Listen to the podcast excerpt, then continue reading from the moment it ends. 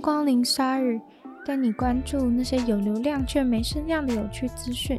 用十分钟的零碎时间，一起跟上这个永远跟不上的世界。就在大家沉迷于美国语音软体 Clubhouse 的同时，史丹佛大学的网络观测站针对 Clubhouse 所做的报告已经出炉了。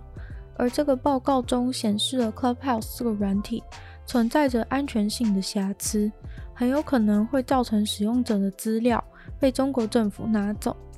前阵子才刚刚提到 Clubhouse 被中国封锁的新闻，在那当中也有提到，大家会那么积极的想要使用 Clubhouse 的一个重大原因，就是因为它不会留下任何谈话内容的记录。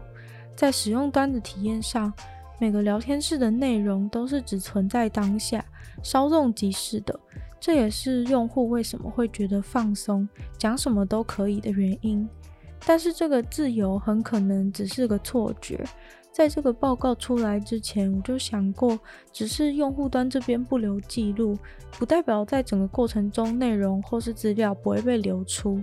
就很像去年下载次数超多的视讯软体 Zoom 一样。Zoom 作为视讯软体，当然也不会主动的留下任何内容的记录。但是因为金钥的传输路径会经过中国的关系，中国就有可能借由这样的漏洞去取得大家在 Zoom 视讯时的内容。史丹佛的报告中提到，他们已经确认了资料确实经过了中国的伺服器。不过更严重的是，Clubhouse 的后端有部分是由中国科技公司 Agora 所支援的。也就是说，中国公司 Agora 很可能是能够直接存取大家聊天的语音原始档。而史丹佛的报告出来以后，Clubhouse 官方也针对这件事情回应。其实他们原本是决定不要在中国上架他们的 App，但是因为中国人还是有办法找到一些管道去下载 Clubhouse。当他们确实下载了、使用了之后，就代表只要中国人有进入的聊天室。该聊天室的资料都会经过中国的伺服器。Clubhouse 现在已经采取行动，加密或是封锁 Clubhouse App 的用户端，不让资料传送到中国的伺服器。另外，他们也会聘请专业的治安公司来进一步改善。不过，能存取聊天室语音的中国公司，可能就没办法轻易解决了。大家自己多注意喽。很多去过泰国旅游的人应该都知道，甚至吃过特色昆虫料理吧？这种东西当然有些人喜欢，有些人不喜欢。但不管怎么样，泰国的昆虫料理就要进军国际了。最近墨西哥已经同意要从泰国进口蟋蟀食品了。泰国和墨西哥在洛杉矶的一次会议当中谈成了这个事情。墨西哥管理食品安全的单位核准了进口泰国的家蟋蟀，不过似乎不是完整的一只只蟋蟀直接进口，而是以蟋蟀粉的方式进口。但即使是变成蟋蟀粉来进口，这些蟋蟀的出生也是很重要的。这边提到要进口的食用蟋蟀，跟一般路边抓到的蟋蟀并不是一样的。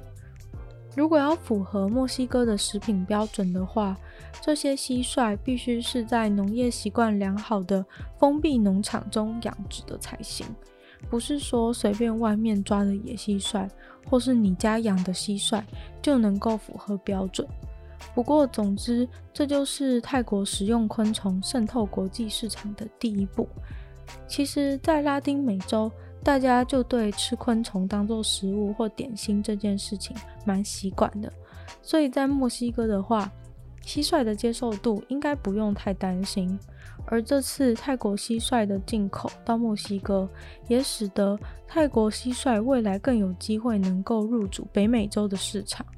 补充一下，虽然可能很多人觉得吃昆虫很恶心，但是食用昆虫未来很有可能是解决粮食危机很重要的策略，因为昆虫含有很多蛋白质，而且饲养上也很容易，家家户户都能随时变成小型昆虫养殖场。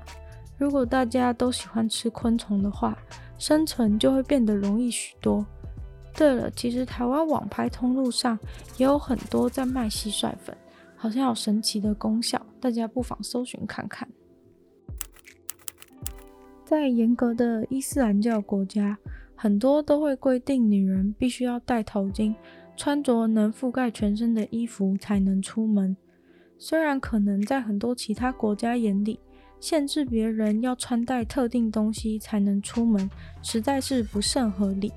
不过，伊朗的领导者阿里先生最近又立下了新的规章，突破伊斯兰文化新极限，继限制现实世界的女人穿着之后，再度扩张自己的管辖范围。现在连卡通动画里面的二次元雌性人类都完全不能放过。新的法律规定，所有卡通动画里面的二次元雌性人类都必须要戴头巾。领导人表示，虽然在卡通动画里面这样假设性的情境没有规定一定要戴头巾，但是让民众看到在卡通动画当中的二次元雌性人类也有戴头巾这件事情是非常重要的。因为要是卡通动画里面的二次元雌性人类都不戴头巾的话，那是不是观赏卡通动画的女性看了以后就会有样学样不戴头巾？而不戴头巾的后果可是很严重的，所以卡通动画这种会带领社会风气的东西，一定要符合社会善良风俗才行。伊斯兰教共和国自从一九七九年开始就有明文规定，女人必须戴头巾以及穿着覆盖全身的衣服才能出门，而伊朗也很快的就跟上了这条法律。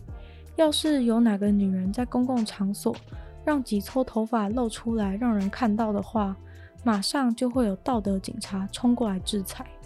而近年来，不只是道德警察会冲过来，连路人男子也会冲过来当正义魔人，羞辱路人女子头巾没戴好。近期就有一个影片在网络上疯传，当中就是出现一个没戴头巾的女子在骑脚踏车，然后一个男子就冲过去赏女子一巴掌。头巾之争现在已经越演越烈了，但我倒是有点好奇，卡通动画里面那些长得像人类的女精灵也会需要戴头巾吗？要是动画角色设定无性别但长得像女生的话，也要戴头巾吗？在都市里面，土地就是黄金，总是会看到一些好小好小的地，也要努力盖出一栋房子来。在伦敦，一栋号称伦敦最瘦最窄的房子，目前正在找寻卖家。它的售价落在一百三十万美金的价格。这栋房子的宽度只有一点八公尺宽，单层面积大约九十六平方公尺。这栋房子原本是一家古老的帽子店，经过一位时尚设计师的设计，房子的室内现在是蛮漂亮的。里面还放了艺术家设计的浴缸，还有复古式的料理台，家具都很精致。这栋房子地下室是厨房和用餐空间，还有两扇玻璃门通往小花园。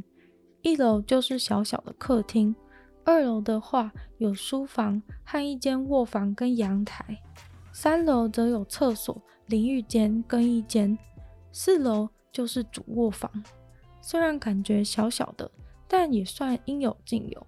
设计的理念大概就是仿造高级的游艇那样，空间小但不失奢华，非常厉害。不过上厕所只能跑到三楼，真的是有点崩溃。大家会想住吗？但这个房子一百三十万美金，就算是对伦敦人而言，也是一个很高很高的价格了。今天的鲨语就到这边结束了。开学了，同学也要记得在一边玩的同时，一边去寻找自己真正想要学的东西。那一样喜欢鲨鱼的朋友们，记得帮鲨鱼分享出去，然后在有留言区的地方都可以跟鲨鱼跟鲨鱼互动。想要留下自己的心得，或是单纯给我鼓励，我都会很开心哦。那还有其他时间的话，也非常欢迎去收听我的另一个 podcast《女友的纯粹不理性批判》，里面有更多更长的内容，可以帮助你打发时间，或是得到一些新的想法。那也可以订阅我的 YouTube 频道，或是追踪我的 IG，连接的话都在资讯栏就可以找到。那就希望鲨鱼可以在每周二、四、六顺利的与大家相见。那我们就下次见喽，拜拜。